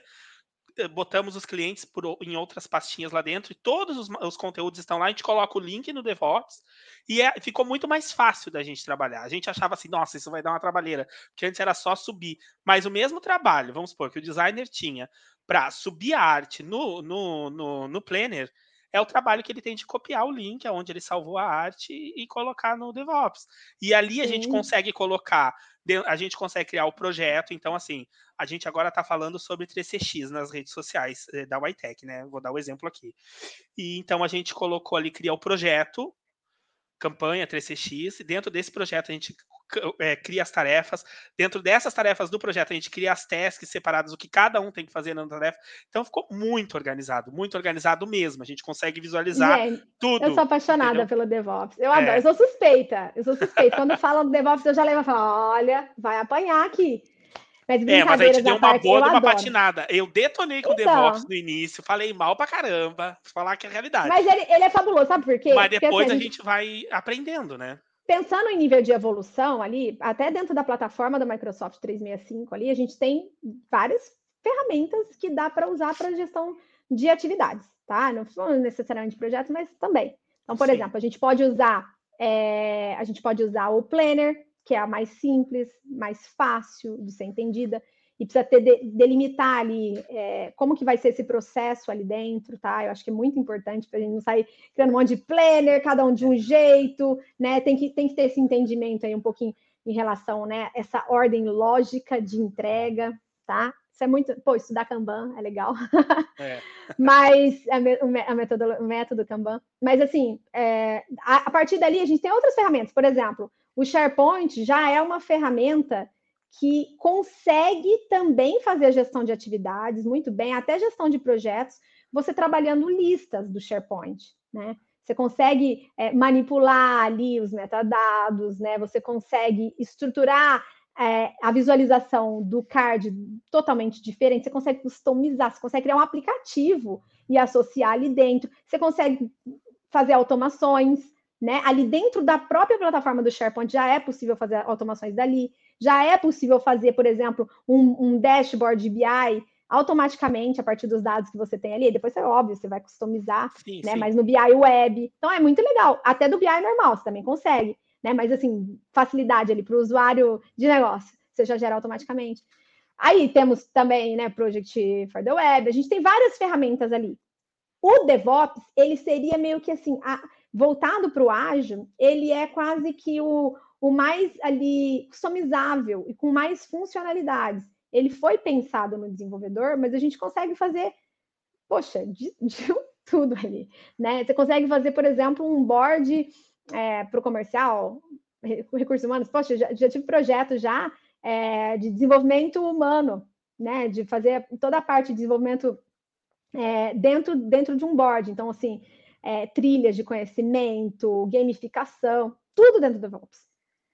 Então, é, é, ele é passível de ser customizado, né? Dá para você customizar campos, cards, visualização e roadmap. Ele é muito legal, eu gosto. E ele, ele evolui, ele integra, né? Assim, ele tem, ele tem melhorado muito aí. Em contrapartida, a gente tem o Gira, que não é da Microsoft, tem várias empresas que usam. É, e aí tem, tem, poxa, startup já não quer, já, já tem, já é contra. Então, assim, pensando a nível de plataforma, assim, a Microsoft, a plataforma Microsoft 365 tem muitas opções. Você pode considerar Sim. o que, que você quer usar. Poxa, eu quero fazer uma atividade, um projeto meu pessoal. Vai lá, vai fazendo to-do. Você não precisa nem, nem criar um planner, você vai fazendo to-do. Dá para fazer, né? Você pode associar isso dentro do Teams. Fora da, da, do ecossistema da Microsoft, a gente tem outras soluções disponíveis no mercado, né? Às vezes para o pequeno, médio é, empresário, né? Que não necessariamente é, é, tem, tem soluções gratuitas também, precisa analisar muito bem o que faz sentido aí, mas é, algumas são muito criticadas, outras não. Então, assim, tem, tem muito do, da, do entendimento do, da corporação, que, claro, tem né, um que ali relacionado aos conhecimentos das pessoas que estão lá dentro. Sim. Porque elas e alô, vão Microsoft, puxar... patrocina ah, nós aqui, viu? Microsoft patrocina nós. Então, assim, pensando, pensando a nível de ecossistema, né, com certeza a, a plataforma do 365, ainda que sim, sejam licenças é, menos cheias de recursos, digamos assim, mais simples, é, tem um ecossistema muito bom para se trabalhar. Né? Todas as integrações nativas, elas facilitam a experiência do usuário de negócio. Que às vezes o cara, às vezes é um cara que não é um early adopter, sabe? Às vezes, sei lá, um diretor, né, que é, é que tem um pouco mais de dificuldade, ou, sei lá, um estagiário que chegou, enfim, o gerente que está com um pouco, né, um pouco menos de, de é, como é que eu vou falar, de proatividade em relação à adoção, está um pouco mais reticente. Todas essas integrações nativas facilitam. Pô, eu consigo, consigo puxar informação de um lugar para o outro, consigo jogar um e-mail para dentro do Teams, não tem que ficar é. mandando, encaminhando e-mail, gente. Não existe isso. Chega lá, eu compartilho dentro da equipe, todo o calendário de, de, de, de, de reuniões diárias aí dentro da própria equipe. Então, você, tem, você, você consegue trazer essa acessibilidade, essa facilidade para a pessoa que não vai ser, igual a gente está falando lá no comecinho, que não está tão familiarizado, que vai, vai ver um nível de dificuldade que vai ser um empecilho para ela poder trabalhar. É. Eu sou Ela... eu sou suspeito para falar porque eu sou Microsoft lover, né? Eu adoro as ferramentas. Às vezes eu vou pro meu Instagram, pro meu Twitter, dou uma macetada lá porque trava, porque faz isso, faz aquilo, mas eu amo porque em si é muito bom. A gente consegue trabalhar de forma colaborativa e é, e é incrível assim. Te entra numa reunião para falar, joga o link do documento, todo mundo entra lá, consegue alterar aprovações. E antes, quando a gente começou a trabalhar mesmo com a iTech, os e-mails que a gente ia mandar, a gente escrevia os textos e ia mandar para aprovação, mandava para esse, mandava para aquele, cada um alterava uma coisa, ficava perdido, a gente não sabia qual era o documento final. Sabe? Hoje a gente manda um link só e todo mundo altera e comenta naquele link ali, tá perfeito. Então, esse ecossistema, ele ajuda a trabalhar. Sim. Então, quando você fala isso aí para mim, é um retrato claro de alguém que trabalha nessa plataforma. Que não é a mesma coisa para quem trabalha em outras plataformas, que eles não, não têm esse entendimento não, é, é. dessa facilidade. Eles compartilham documento no e-mail, é, um negócio exatamente. que não dá. Sabe? É, é, é, é o cúmulo da falta de agilidade para dentro de uma equipe. Não, Só depois que, tu fica assim, perdido vendo assim, qual é o. Tá, todo mundo aprovou o e-mail. Agora, qual é desses mil documentos aqui que estão, que, que, correu no e-mail, que é o documento final que eu tenho que mandar o e-mail? Ô, sabe? você sabe, você sabe que eu comecei minha carreira é, na tecnologia por causa da Microsoft? Já te contei é? já essa história? Não. É. é assim, eu, eu, trabalhava já com gestão de projetos já e já usava né, ferramentas aí de tecnologia para gerenciar esses projetos. Já acontecia. Só que em determinado momento, assim, como os projetos que eu trabalhava já eram projetos, né, desenvolvimento, projetos voltados para tecnologia, eu comecei a ver que falei, cara, eu preciso aprender, eu preciso me inteirar, entender como é que funcionam todas as ferramentas, não só que a gente trabalha aqui, mas que os clientes trabalham, como que a gente vai fazer isso? E aí é, começou a minha saga, assim, eu comecei a estudar para poder primeiro entender as ferramentas de uso diário, cotidiano. Eu queria aprender, eu queria estudar, aprender mais como que eu poderia usar e passar esses conhecimentos para a empresa, para os nossos colaboradores, funcionários, assim, usarem também da mesma. Sabe aquele negócio de tipo a gente é, dançar a música que a gente, né? Sim. Todo mundo na mesma música, todo mundo na mesma sintonia, né? E assim, meio que vestir a camisa mesmo. Poxa, a gente desenvolvia muitas coisas com tecnologia Microsoft. E eu falei, cara, a gente precisa todo mundo trabalhar, todo mundo tem que entender o que a gente faz na empresa. Isso é uma, isso é uma máxima para mim. Qualquer empresa, qualquer negócio, cara, todo mundo tem que saber, né? O que faz, o que, qual que é o propósito do negócio ali, né? Tem até aquela história lá do, do Kennedy que foi visitar a NASA, chegou, viu um, um faxineiro, falou: que você, o que, que você faz aqui? Ele não sabia o que ele fazia, ele falou: eu estou aqui para mandar o homem para a Lua. É, é isso, sabe? É você saber qual é o objetivo mesmo da vestir a camisa, né? É, é skin the game, basicamente. E, e aí, assim, eu comecei a incentivar, falando, não, a gente pode, o que, que a gente pode fazer de recurso? Como que a gente pode fazer? A gente não pode ficar na dependência da equipe de tecnologia para tudo, a gente tem que começar Sim. a aprender. E aí foi esse, esse insight meu, assim, e eu comecei a buscar meio que ajuda, sabe? Eu quero aprender isso e tal, não sei o quê. E sempre tem alguém que te dá a mão. Teve uma pessoa especificamente falando que falou, cara, vamos comigo que eu vou te ensinar. Vamos, vamos aprender e vamos lá. E eu nunca contei essa história. Esses dias até mandaram uma mensagem no, no, Instagram falando: fala um pouquinho, conta da sua trajetória profissional e tal. Tem outras coisas antes de chegar né, nessa fase de gestão de projetos de tecnologia, né? Eu já trabalhava com gestão de projetos, tive empresa, tive empresa de produtos alimentícios, várias coisas. A informação é muito louca até chegar aqui. Mas nesse ponto foi um ponto de virada na minha carreira sabe? Foi realmente um turning point ali que eu falei, não, eu, eu, eu gosto disso, eu, eu quero fazer isso. Eu não preciso ser desenvolvedora para poder mexer com tecnologia. No futuro não vai ser assim. Eu comecei a olhar o futuro. Falei, eu quero ser o profissional que vai estar dentro desse mercado no futuro. E aí foi essa virada de chave. E aí eu comecei a focar nas ferramentas Microsoft, né? Por assim, realmente ter ali um tutor que me falou, cara, vai por ali, vai por esse caminho. E, e aí, para uma certificação, eu jurava que não ia passar, assim, sabe? Estudei dois meses, assim. E essa história é ótima, Fran. Essa história é ótima. E aí eu pedi ajuda, eu pedi ajuda para dois caras técnicos que trabalhavam com a gente, que eram especialistas, que já eram é, é, MVP, sabe, da, da Microsoft, Sim. Most Valuable Professional. E aí eu falei para eles, falei, cara, é, me ensina um pouquinho sobre, né? Eu queria aprender sobre PowerShell na época. Falei, me ensina um pouquinho sobre PowerShell e tal, não sei o quê, faz uma aula comigo. E aí esses dois fizeram e um deles falou assim, cara, por que, que você está fazendo isso, né? Qual que é o lance? O que, que você quer tanto aprender PowerShell? O que você vai ganhar com isso? Aí eu falei, não, é porque eu não contei para ninguém, mas eu vou prestar uma certificação. E essa certificação aqui, eu falei. Aí ele falou assim para mim, falou, pô, legal, pô, tem vários insights então, tá, me orientou, e chegou no próprio, pô, que legal, me conta mais sobre a certificação, se passou, como é que foi? Ele falou, não, na verdade eu não, eu, eu não, eu não passei, né, eu fiz, mas eu não passei. Aí eu falei, não. Aí eu perguntei pro outro cara também, né, falei, escuta, você, aí eu fui, fui sondar, né, eu falei, você prestou tal certificação, isso aqui? Ele falou, então, eu prestei. Eu falei, e aí, como é que é? Ele falou, não, eu não passei. Aí eu falei, não, lascou. Não vou passar também. Eu fiquei desesperada, Fran. Imagina. Aí eu cheguei, eu lembro que eu cheguei na cozinha, Mário estava na cozinha, eu falei, bem, ferrou para mim. Aí ele falou, por quê? Eu falei, não, já me inscrevi, vou prestar a certificação, estou estudando já faz um mês e meio, faltava mais uns 15 dias, né?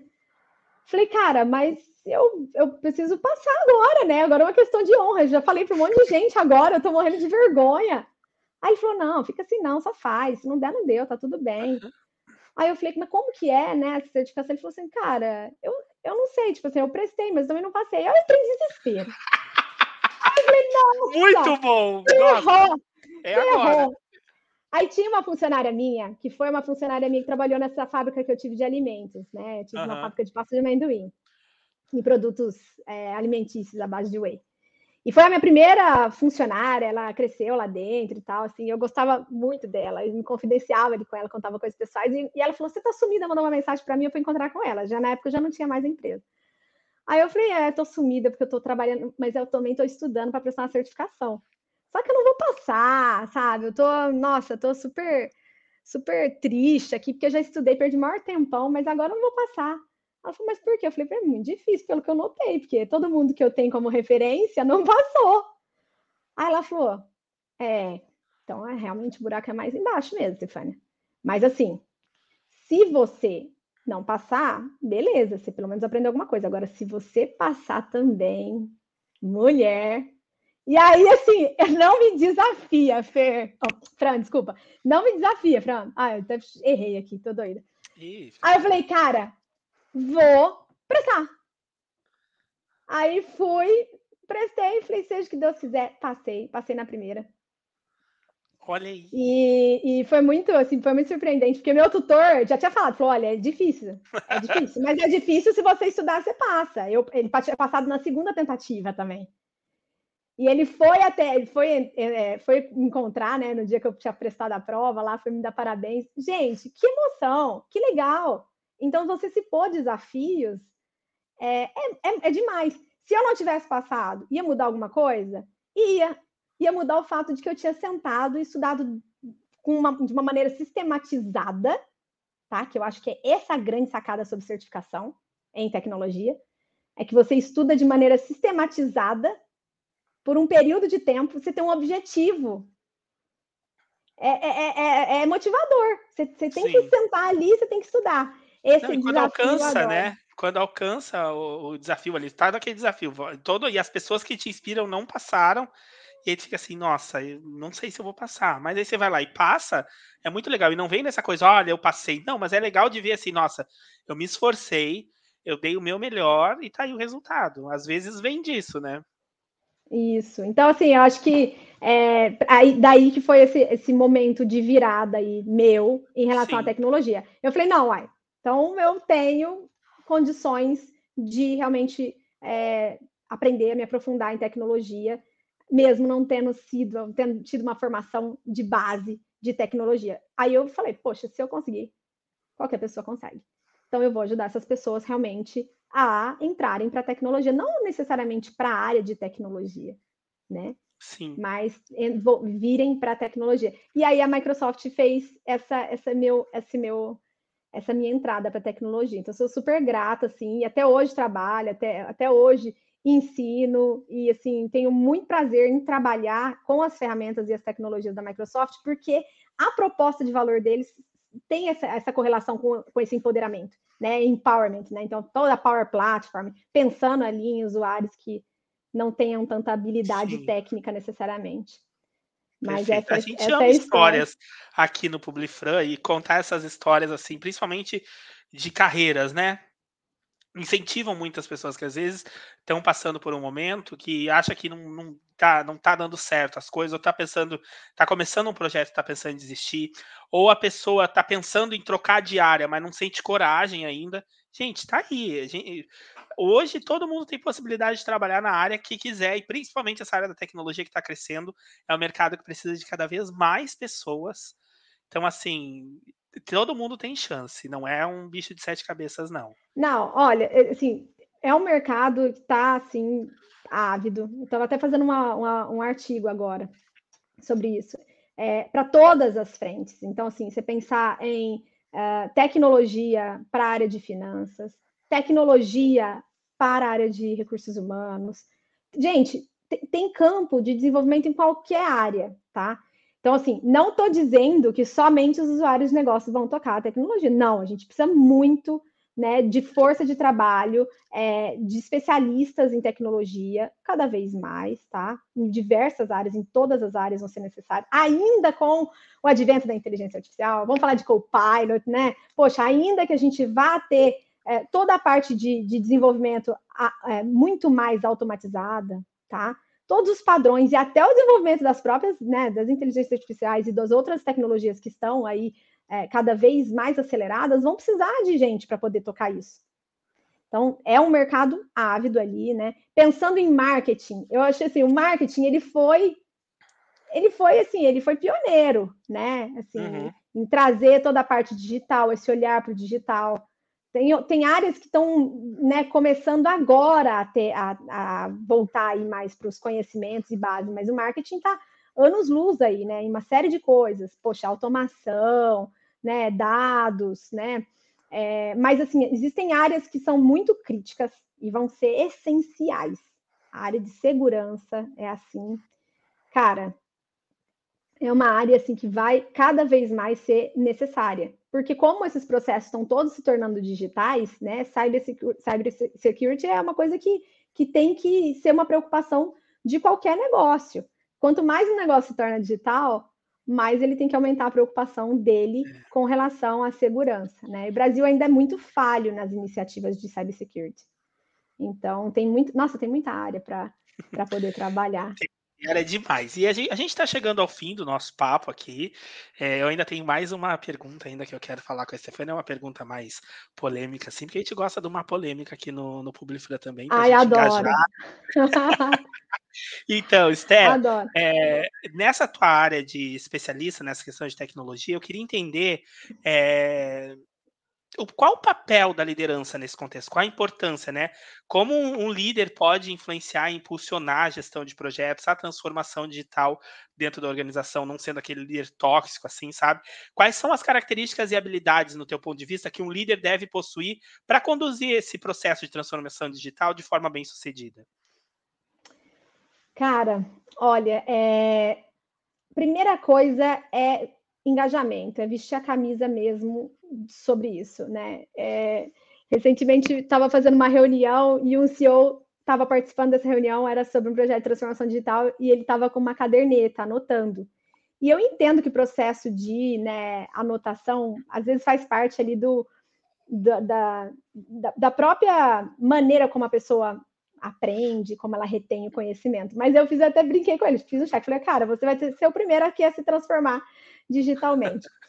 É, isso é uma ilustração clara do que a gente precisa transparecer como liderança no sentido de engajamento, tá? É, você realmente tem que estar dentro da estratégia que você está trazendo. Você tem que vestir a camisa, você tem que ser o exemplo em relação a isso, tá? É, a segunda coisa é trazer isso como um valor, um pilar, também vai dar a oportunidade né, das pessoas a trabalharem de maneira mais proativa, né?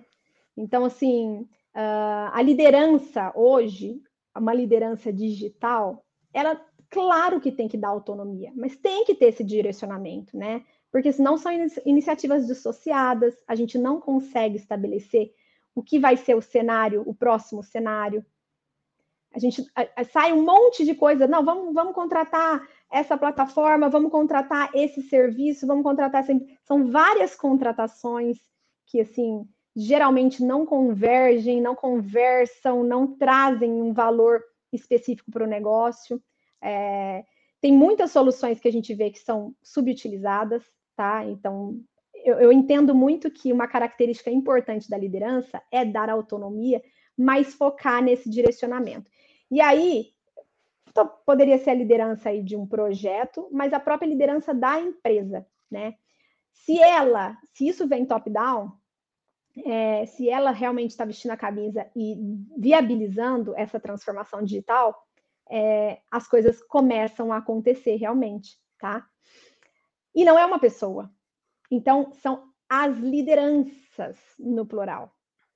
Porque enquanto uma está correndo atrás né, de, uhum. de, de, incentivar, de trazer essa, essa estrutura para dentro da organização, de desdobrar essas iniciativas, às vezes uma está realmente focada em manter o que está ali, não entende valor.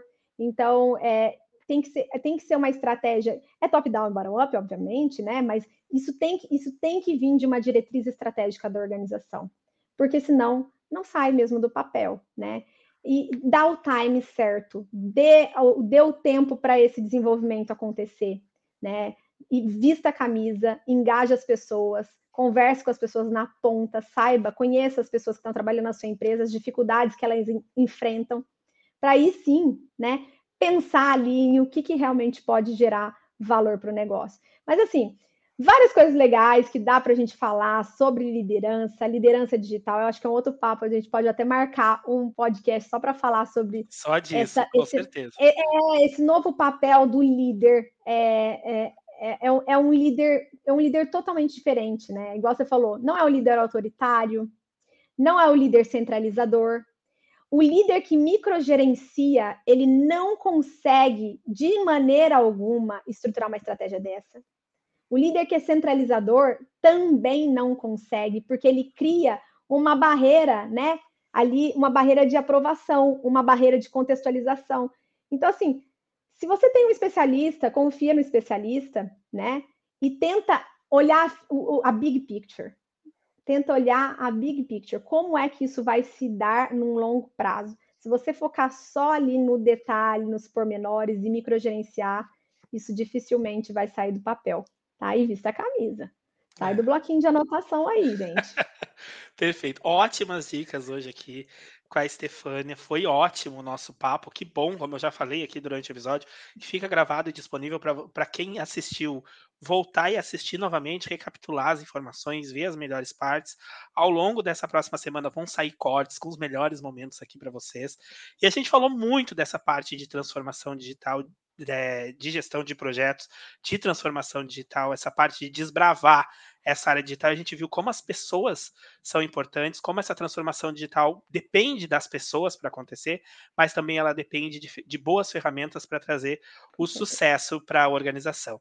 Quero muito agradecer a Esté por ter estado aqui com a gente, compartilhar o conhecimento dela, as experiências. Foi um prazer estar tá contigo aqui no podcast. É sempre um prazer encontrar contigo. E para quem está nos assistindo e quiser saber mais é sobre gestão de projetos e transformação digital, não deixe de seguir a Estefânia lá nas redes sociais. O arroba dela está aqui, arroba Estefânia Trentin. Vai lá no LinkedIn, vai no Instagram, segue lá que tem, vocês têm muito para aprender com ela.